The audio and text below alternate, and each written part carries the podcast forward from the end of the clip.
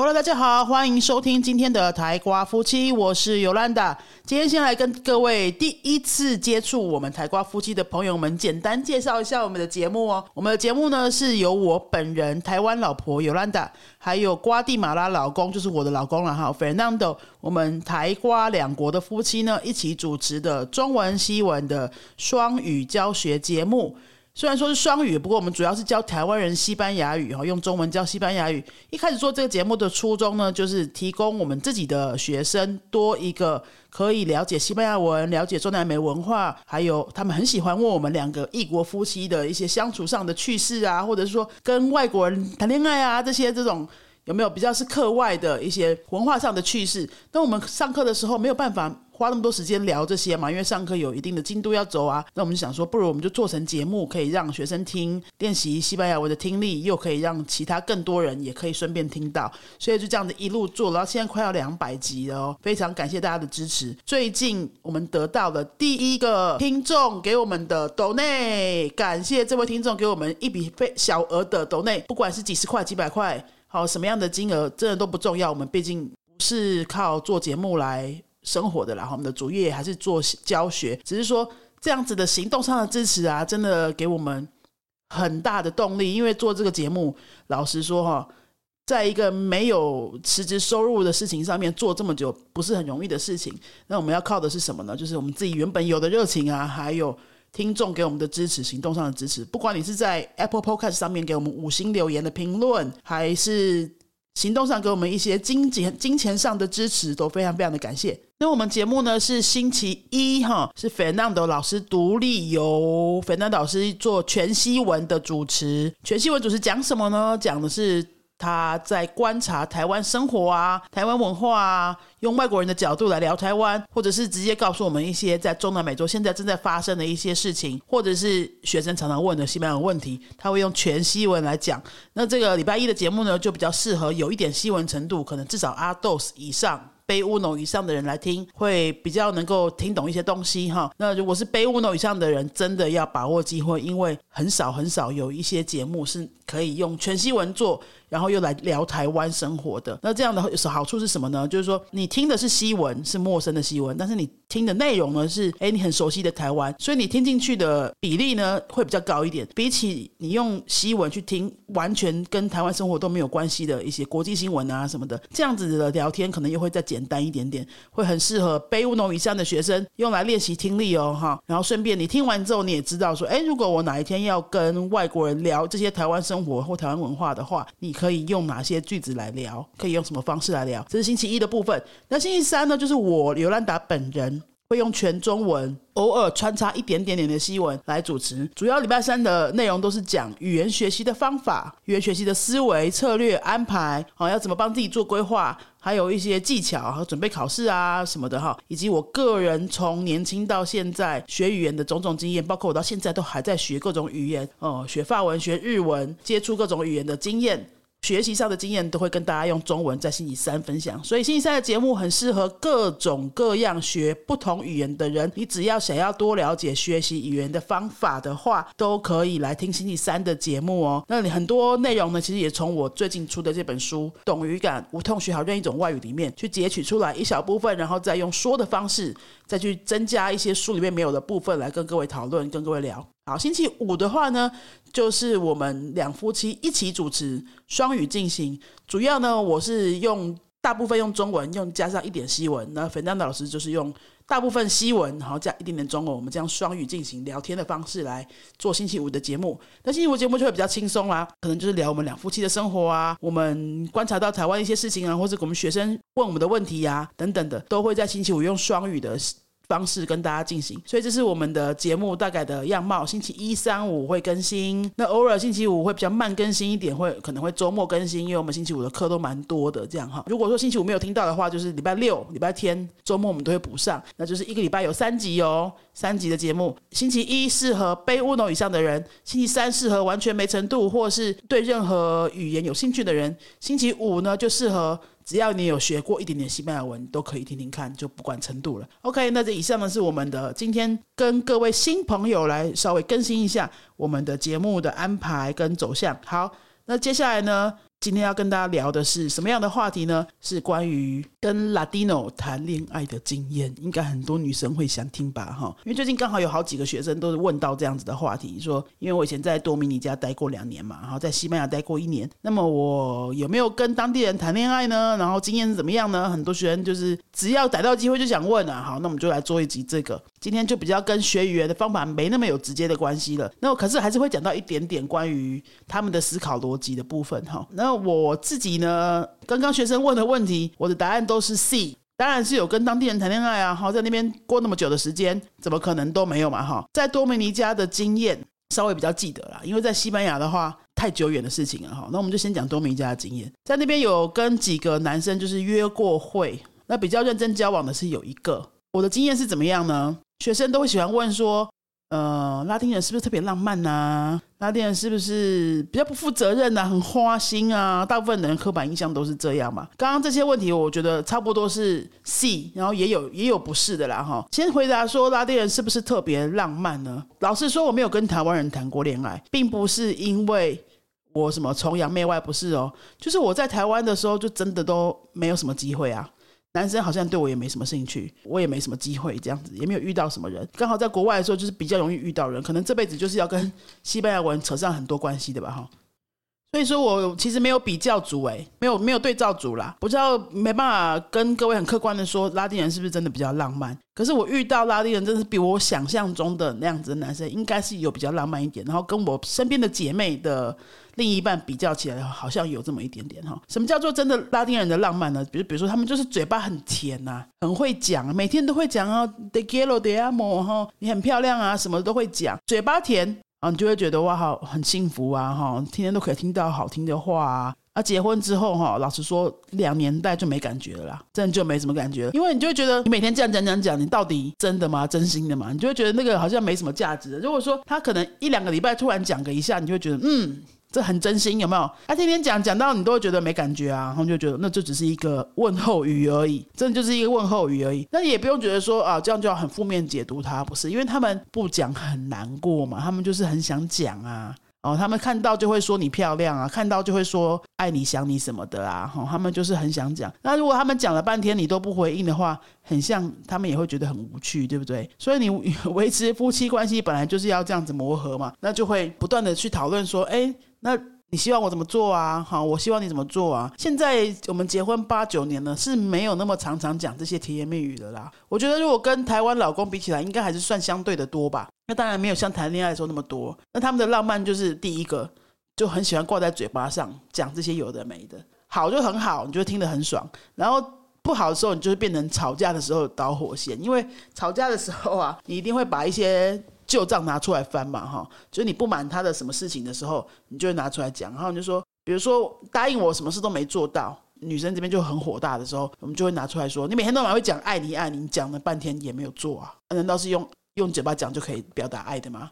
好，你就会变成反而变成是一个吵架的导火线。好，那这先回答了第一个问题，说拉丁 o 是有比较浪漫吗？我觉得有，应该算是有了哈。一个是嘴巴上的，另外一个行动上的会是什么呢？他们我觉得会蛮贴心的，会帮女生想一些事情，比如说他们会帮女生开门呐，哈，开车门呐，或是开房房子的门呐，或者是呃去外面的时候，他会帮你拉椅子啊，吃饭的时候有没有会帮你拉椅子？他们觉得这些看起来很很 gaballero，gaballero 很绅士的那种行动，他们。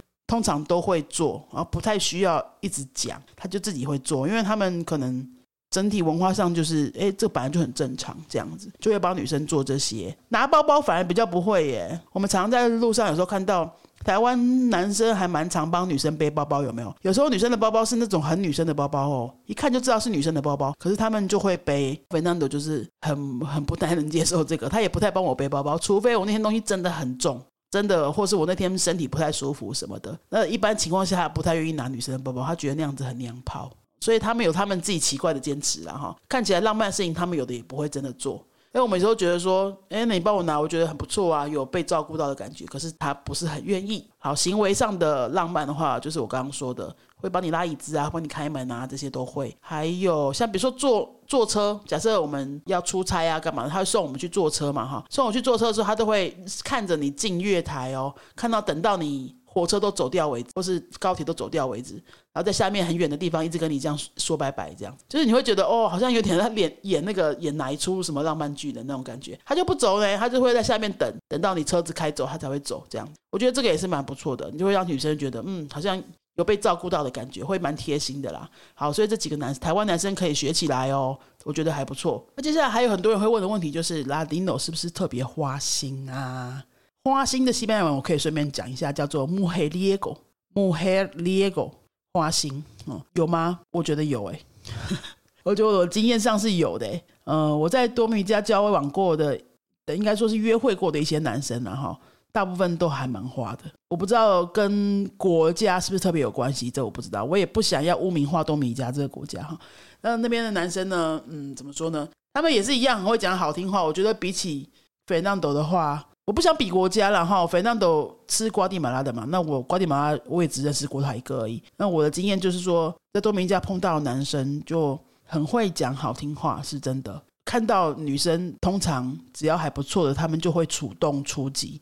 他们不会说，因为已经在跟你约会了，然后他们就停止去对其他女生主动出击，是不太会啊。然后他们，你要你要跟他的关系要把他讲定的话，跟我们台湾人谈恋爱的顺序是不太一样的。就我的认知哈，虽然我没有跟台湾人谈过恋爱，那我观察到的就是说，台湾人谈恋爱的话呢，应该通常会是哎，会出去吃吃饭呐。聊聊天呐，哈，那你一次可能顶多就是你真的在认真交往的，你们都还没有发生任何事情哦，可是你们心里有有感觉说你应该会跟他要开始交往，这种暧昧的啊，你同时可能就是一个吧。我的认知是这样啦，哈，不知道现在是不是这样子，就是你可能就是跟这段期间就跟这一个去试试看，然后看看会不会变成正式的交往。拉丁诺他们不是这样，他们同时会可以好几个同时进行的，你就会觉得有点不太能接受啊，就哎。啊，我们现在是什么？可是你们真的就不是什么啊？你们就只是会出去单独约会的那种，在搞暧昧的朋友，异性朋友这样。那他们可以同时好多好多都在进行当中的，那跟每个人都没有讲好关系，呃，你就看你能不能接受。那我那时候刚发现的时候，我一开始当然是有点觉得，嗯，什么啊？那你把我当什么啊？哈，啊，事实上真的你也把自己看得太重要了，因为你们真的不然就还没有什么啊。就还没有什么，那顶多是牵牵小手啊，哈，呃，那样子的话，真的就没有什么嘛，好，就是一个很健康的异性的约会那样子的状态，可以同时有好几个，然后是正常的。然后他们的习惯呢，我经验到的，就是说你你要跟你的朋友圈都介绍说这个就是我的 novio novia 的话，要蛮久的时间，要蛮久的时间。但是你在那之前，搞不好什么都做了哦。很有可能什么都做了，就是说你们已经进展到看起来你们两个认定之间应该就是男女朋友的关系了。可是跟外界不一定都会直接说啊，或者说他心里面也不一定，他可能他当时可能就已经都只有跟你交往了啊，可能已经没有再跟其他人约会了。然后你们的相处模式也很像一个男女朋友了，那不一定他就会直接介绍你是 novio 或 novia。我的经验是这样子啊，哈，为什么呢？因为介绍是 Novia Novia，就感觉好像很像就是很正式的那样，对他们来说就是很正式、很很严肃的关系了。如果说都还没有这样介绍，可能就是讲一个很好的朋友啊之类的话，就会比较轻松一点呐。虽然说你们交往模式已经是男女朋友了，可是对外不一定是这样。那这个对我们台湾女生来说，就会讲说你是在耍我吗？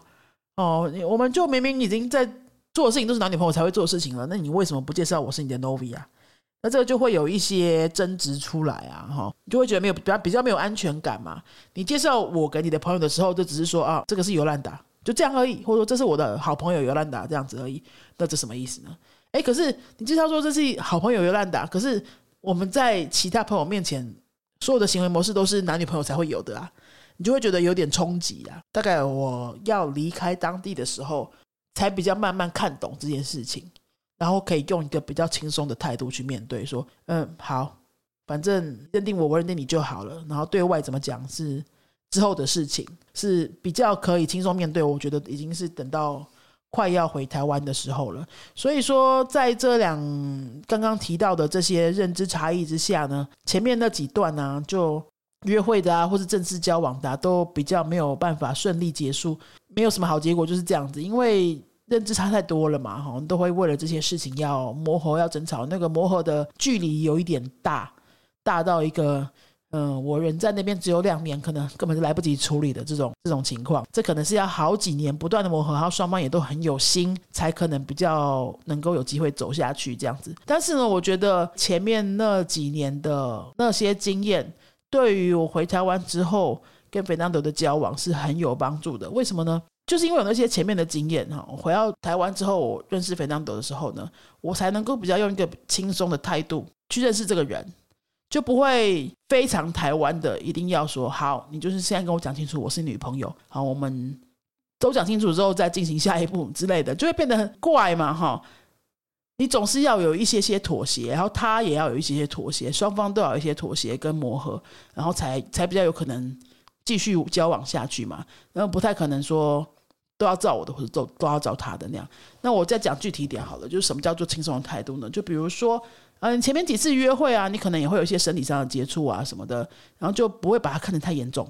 好，那时候我们的确都没有讲好什么关系，但我心里都知道说，我们就是以交往为前提去出去约会嘛，不然你干嘛跟这个人出去约会？你干嘛花时间在他身上，对不对？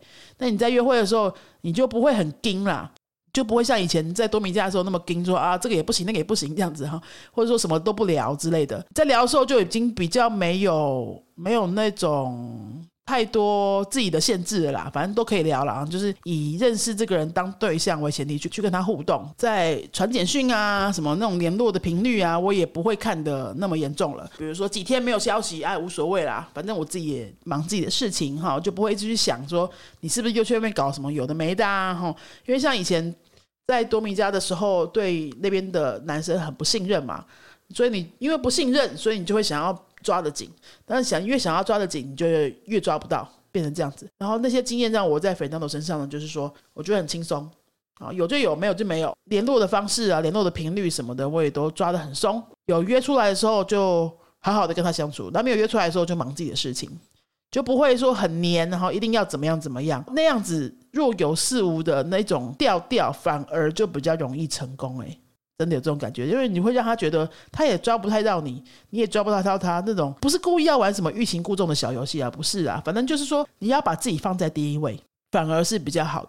你把自己的生活需求放在第一位，好，自己的事情安排都有放在优先的顺序，不是说男生来约你就一定要排时间给他，或者说，哎，因为他你喜欢男生在约你了，所以你就全部都把他排在第一个，然后姐妹的约都排在后面去，就不是这样子。你把自己的需求放在最前面，然后你那样子的关系就会健康，就会比较健康，因为你会比较平衡嘛，然后他也会比较愿意尊重你的时间，所以就是在那个部分，我们的磨合就变得很快。很顺，然后就不像我跟多米加那几个男生的那种经验，就是哦，怎么搞的？怎么约都每次约都会失败耶？就是约了半天，后来又没出现啊，或是大迟到啊什么的就没有了。我觉得跟自己的心态放松了，一定也有一些关系。如果说你发现这个人老是跟你约，就是一堆状况，大迟到都不讲啊，没没有解释啊，好，或者是说。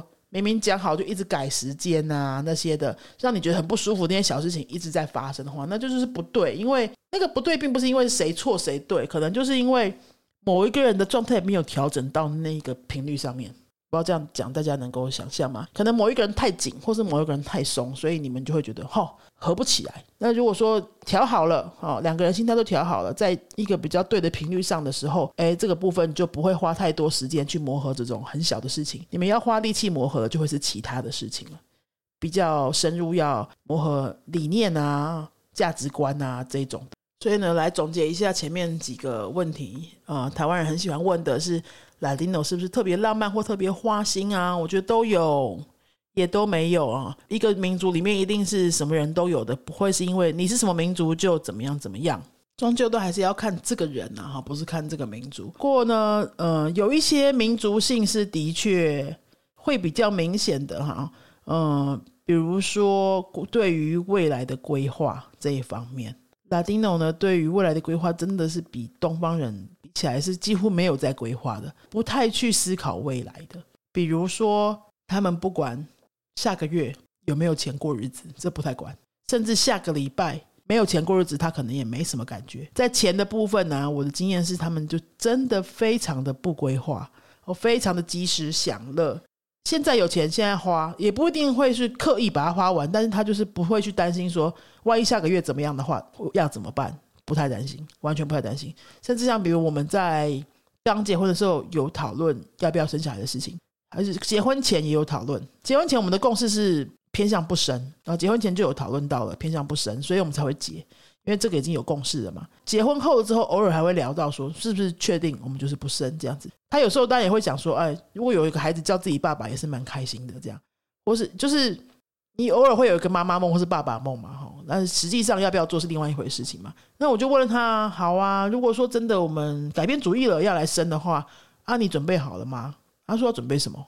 就是心情啊，还有金钱上他准备啊。我们台湾人会这样觉得，对不对？他说不用啊，我妈生我的时候也什么都没有啊。就是我也长大了，他们真的就是这样，他们的什么没都没有，就真的是什么都没有哦。好，台湾人的什么都没有，可能就是说你你搞不好还有一些定存，你只是不想要拿出来用，可能是这样，或者你有一些固定的投资，只是手上没有现金，这样叫做没有，对不对？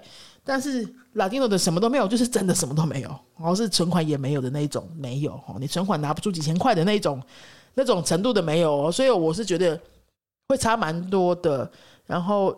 你要跟他，如果说你交往到的是，哎，你们真的会结婚，然后真的有考虑要生孩子下一代的话，哈，你要调整的心态会多很多，你的心脏要够大颗哦，就会变成说，嗯，对，这个完全不规划的人，你要怎么养孩子啊？理财上啊，或是教育规划上什么，就会跟台湾人的价值观差非常非常的多，会要磨合蛮久的。那么讲了这么多文化上的差异，学生就会再问啊，那我们真的该？尝试跟这些国家的人交往吗？我觉得没有什么该不该了哈。如果你真的已经会去当地读书、留学、生活的话，我会建议你不要排斥，不要排斥跟当地人交往。比如说我在国外看到，常是很多华人这边的哈，他们会直接就是不把他们考虑在范围之内，直接决定我反正不会考虑当地人，不会考虑这些拉丁诺，他一定要跟华人交往。那我不知道他有什么。特殊的什么考量啊？哈，有时候聊聊聊下去，就发现说他也没有什么特殊的考量，就是不是说什么家族绝对百分之百反对，然后你跟外国人交往你就要断绝关系，不是到那样子的，或也没有宗教问题，而是他单纯就觉得会害怕，或者单纯会觉得说那样子会太辛苦，或者是觉得说那个文化差异不知道怎么解决之类的。我可以这么说了哈，我跟费南多结婚到现在八九年的时间，我觉得那个文化差异。要解决的文化差异，跟如果跟台湾人交往要解决的两个家庭的价值观差异比起来的话，我们这个文化差异根本就算不了什么。比起两个家庭，台湾家庭传统家庭的所谓的两个人结婚就等于两家人结婚，有没有？台湾人不是这样子比较多吗？哈，那家庭会牵扯不完的那些关系，我觉得更累人。哦，但是在跟外国人交往这方面是非常非常轻松的，就是你把这个人搞定就好，他家怎么样是完全不需要顾。而且，如果说你交往的这个对象，他的国家离台湾越远的话，你那个家庭的影响就越小。像费南德在瓜地马拉这么远，我们结婚八九年，我只见过亲家一次而已，我见过他妈妈一次而已，就是我们结婚后三年唯一那么一次去拜访他们家，然后我们就没有再去了。而顶多呢，如果是身边的朋友的话，顶多可能就两三年会见一次面。就已经算是很频繁了，因为真的很远呐，哈，这个见面一次的成本非常大，所以呢，你变成是真的，你只要把这个人搞好，你们的关系婚姻关系就差不多 OK，不太会需要，应该说是完全不需要去担心。婆媳问题呀，公公婆婆的观念呐，哈，那边的什么小姑啊，什么鬼的，一大堆的亲戚有什么想法，你会不会黑掉啊？什么通通都没有这些精神压力，完全没有。你们的关系就是你们俩，那我觉得这个部分是我非常喜欢，也非常觉得。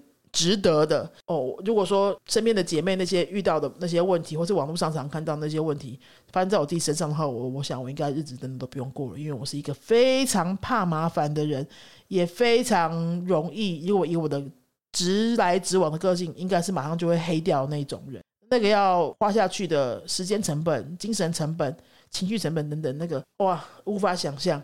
所以我会觉得不太需要为了一个外国人的。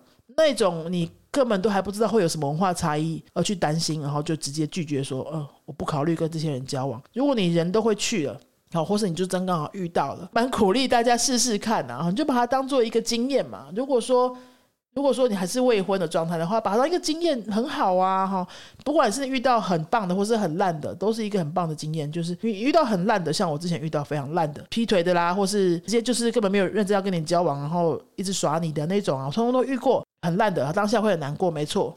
但是难道台湾的你不会遇到烂的吗？你不会遇到渣男吗？也是会啊，哈，不是因为他是外国人就比较渣，不是啊，是因为就刚好遇到渣男这样子而已嘛，哈。那遇到那些烂的是什么？有什么好处呢？就是因为有那些烂的经验，就会发现说，等到你遇到好的、适合你的时候，会让你安心的人的时候，就会知道说，嗯，很能够明确的判断这个是对的，这个是好的，这个是 boy now option 这样子。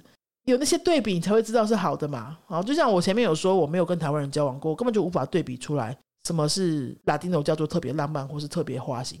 对不对？你没有对比组，那你如果遇不遇过不好的，那就会帮你帮助你去更快的判断谁是好的。那如果你遇到好的，那也很棒啊，对不对？所以我觉得都是好的啦，哈，嗯，不太需要去特别介意国籍，然后你要去担心什么，你会嫁过去会怎么样怎么样的？我跟你讲，现在什么没有没有什么谁嫁过来谁嫁过去这种话题了啦。那如果说你跟这么远的国家的人结结婚相处的话，你们不一定会。就一定是住在台湾，或是住在他的国家，不一定啊。你们搞不好去第三国生活也是很有可能啊，哈。或者是说，他就在这边生活了啊。就算是你就去那边生活了之后，我觉得真的也没有可怕到说整个世界都毁了这种，不会，真的不会。因为这些国家的人，就我所知，就我所看到的，没有那种，没有像华人男生那么深的，就是说你就是要跟着男生的。步调走，男生去哪里工作你就跟着去那种，不会，他们是蛮能够讨论的，哦，男女平等的做一些选择啊，或者说，哎，女生这边的情况比较好的话，那就就住在这女生的国家也是 OK 的，这个部分是很有讨论空间的，所以我觉得真的不用太过的去。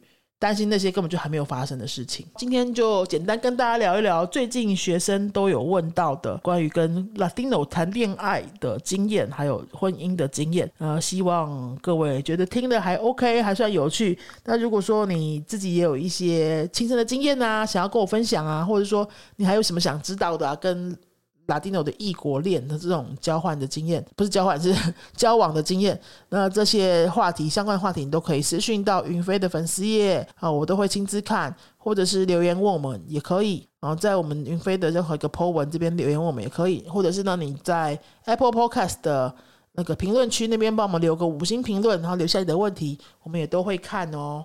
如果是觉得还不错的话题的话，我们就可以做成一集的节目来跟各位深入的完整的讨论。谢谢。好，最后我们来念几个最近给我们的五星评论的留言。在 Apple Podcast 上面呢，最近有好好一些新的五星评论留言，非常感谢大家。我们念几个新的哈。有一位叫做准时下班哦，是在说自己还是说我们呢？他说节目很好，很有帮助。不过目前有听到二十六、三十一和三十六集无法播放，不知道什么原因。好，二十六、三十一、三十六，其他听众你可以帮我们听听看好吗？我们前面几集的一些播放问题啊，比较早的集数播放问题，因为我们换平台的关系啊，一开始我以前是在国外的平台去放这些节目，然后后来大概七十多集之后，我们转到台湾的 First Story 这边放。换平台之后，有一些些的呃旧节目会有一些收听的问题。如果说你也有这些问题的话，可以告诉我们说一下吗？二十六、三十一、三十六，我们再检再检查看看哦。谢谢你。好，下面有一个叫做星星令，他说优质的西班牙文学习频道，感觉的出来制作满满用心，很喜欢听你们各种分享，谢谢，Gracias。还有一位是台瓜夫妻小粉丝。他说很喜欢你们分享两国文化差异的趣事，但七十五集以前的音档无法听，这个我们已经去检查过了，应该已经解决了，你可以再听听看，谢谢你。还有一位是 When 一二二五一九九零，是一九九零出生的年轻朋友吗？他说喜欢内容，内容真的不错，但建议可以在更安静的空间或是麦克风。可以靠近一点，有助于加强收音。这个留言是六月份的留言，然后在那之后，我们真的已经整个换掉所有的收音设备，我们用了一个专门做收音的设备，就不是以前那种阳春的麦克风。所以在在七月、八月之后录的这些节目啊，都是这个升级过的收音设备哦，哈。呃，各位听众，如果你是从之前就听着听我们的节目的话，可以告诉我们一下吗？七八月、九月之后这几集的收音，有没有听得出来一些差别呢？谢谢你。然后还有说，哎，五星吹捧台北 Leo 很有趣的节目内容，但是有时候吼麦克风。好，我们会克制一下，谢谢谢谢。呃，因为有时候我们两个两夫妻一起聊聊起来，就哎突然太大声，真的好，这个我们要再加油哈。所以大部分看起来大家都喜欢我们的内容，然后就是在收音品质上，我们会再继续努力。好，Feliz Navidad。这是去年十二月的留言，我们很久没有念了。他说有趣的内容大推大推，还有一个 Dreamfish 五，他说忠实听众起来呼吸一下冲评论。好，还有一位 SSDDD 一二三零，喜欢尤兰达的声音，还有 Fernando 的笑声，没事就播放，已成为习惯。感谢你 QYAOH。他说：“除了练习西文之外，也时常听到一些有趣的知识。对于学习语言来说，是个不能错过的频道。感谢你，muchas gracias。”还有一位是 Echo 我们的学生，他说：“谢谢尤兰达和 Fernando 的分享，多一个机会认识各个文化，学习西文相关知识，增加听力。感谢感谢，充满热情活力教西文，跟只是为了教而教西文是完全不同的。所以他真的听得出来，我们是。”充满活力的在教，不是只有为了教而教，对吧？感谢你，期待自己在热爱西文的云飞环境下也能够有所学习成长。感谢，Gracias，Gracias。好，我们先念到这边。谢谢各位对我们的内容的肯定哈，内容方面我们真的是蛮用心在去想去制作的。那么在收音部分，我们也换掉设备哈，整整个大升级了。呃，我们会继续努力在各个方面做更好的。更好品质的节目给大家，那真的很开心，可以在这边已经主持到快要两百集的节目。那如果你对节目有任何任何的想法，想要跟我们分享的，真的很希望你可以来 Apple Plus 帮我们留个五颗星的评论，然后在这边留言告诉我们哦。那我们今天的节目就来这边结束喽，下一集再见，阿斯达路维哥。